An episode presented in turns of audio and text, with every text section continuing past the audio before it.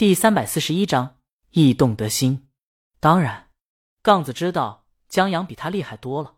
杠子觉得自己只是惦记邻家姑娘，江阳却要上天啊，娶了大魔王，那个就是他特羡慕的哥们也望尘莫及的女人。杠子对江阳是服气的，对他还有点喜欢，就是生不起嫉妒的喜欢，就好像粉丝圈的那种妈妈粉，跟这小子待在一起舒服，然后吃起狗粮姨妈笑的那种。妈的！杠子一个变态都觉得自己有点变态，但不管怎么说，见到跟自己性格差不多的人走上了另外一条路，就觉得挺好。话又说回来，如果江阳不是大魔王的老公，杠子又怎么会在这儿发这么多感慨呢？烟烫到手了，杠子回过神，发现自己想的有点多，精神还有点病。一直以来惦记的女人就在对面酒吧里唱歌呢，他却在想一个小男人。庄奇那孙子说的还挺对，杠子又吐一个烟圈，他大抵是有病的。他目光再次有了焦点，看向酒吧台上唱歌的格子衬衫女人，忽然发现女人转动把台椅，正好看到他。刹那间，杠子嗓子有些发干，头皮有些发麻。就在他不知所措，不知道该以何种目光面对时，罚款五十。一个戴红锅的阿姨站在他面前，挡住了他们彼此的视线。这阿姨还是杠子老相识、监督吸烟的赵大妈，心脏不好，还在公众场合抽烟，得重罚你。大妈，杠子乖乖交罚款，我就过下瘾。阿姨给了他发票，下次再看见你抽，我告诉你妈。杠子，你怎么回事？石头这时领着影像走过来，今儿怎么了？这是他刚从派出所领出来一个。杠子笑了笑，问石头：“你们没事吧？”石头看了影像一眼，叹口气。回头再说吧。他问江阳呢？杠子回去了。石头点下头。他们一起往杠子的酒吧去了。华灯初上，路灯昏黄的灯光穿过挡风玻璃，落在司机师傅身上。车上放着音乐，也不是音乐，是大魔王的时光音乐会的播客。上次他拉的年轻人说，听这个播客可能会听到大魔王唱《夏日烟火》电影的插曲。司机师傅在车上放播客，有听插曲这方面的意思，但也不全是。开车嘛，总要听一些电台和音乐消遣。既然如此，听一听鲤鱼的时光音乐会或许是个不错的选择。大魔王挑选的歌单还是值得肯定的。何况，司机师傅白天在车上放过往的播客时，几个听过的乘客说，大魔王时不时的会在电台上唱新歌，所以现在听鲤鱼时光音乐会的观众挺多的，而且。节目的主持人挺幽默的，录制的也很专业，很多人都喜欢听。司机师傅认同这个，他说是一个帅哥介绍给他的。他还时不时的跟一些健谈的客人说，他拉的那个年轻人真帅，不当明星真的可惜了。这甚至成为他一个京都出租车司机的谈资了。有一说一，真的帅。司机师傅大儿子，但凡有那年轻人五分之一的颜值，就不愁找老婆了。司机师傅这几天把过往的播客都听完了。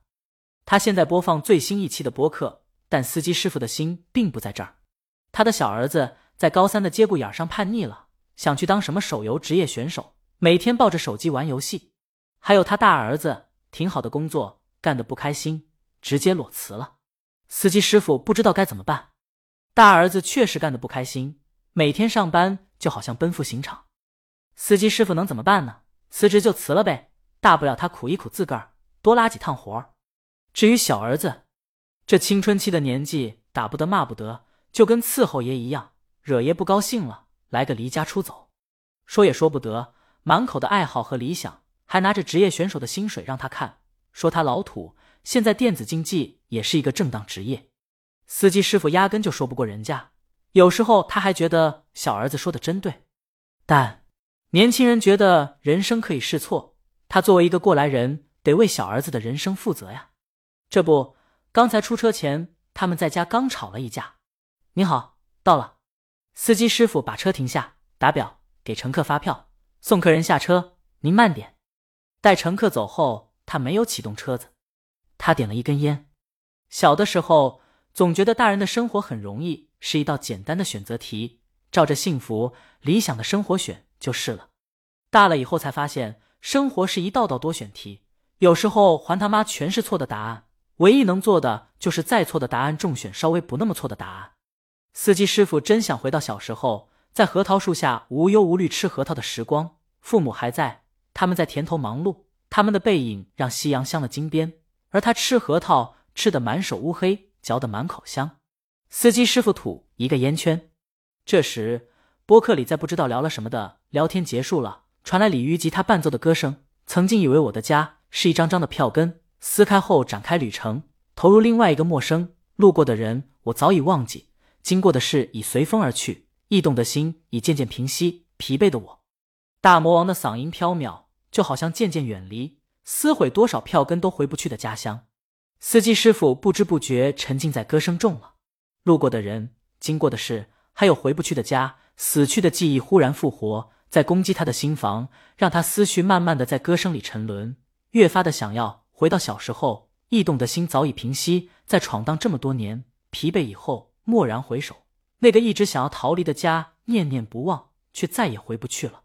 歌声停了，他还在想这些乱七八糟的，直到烟烧到手。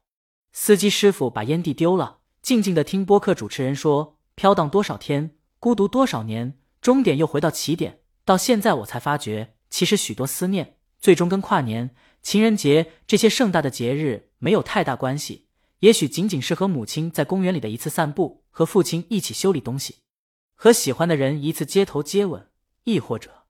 主持人停一下，你坐在核桃树下吃着核桃，望着日暮下父母背影，这些无关紧要的片段。”不知为何组成了我们的思念，像一朵烟花，时不时的在回忆里爆开，成为我们送给逝者的情书。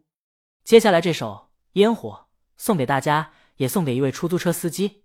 你好，陌生人，这是我先生为你点的一首歌，希望你能听到，也谢谢你喜欢这首歌。李清明说。接着，吉他再次响起，司机师傅非常熟悉的旋律响起，居然真的是《夏日烟火》中的插曲《烟火》。司机师傅目瞪口呆，那那个年轻人是大魔王的老公，在新一期的播客中，原来真的能听到这首歌。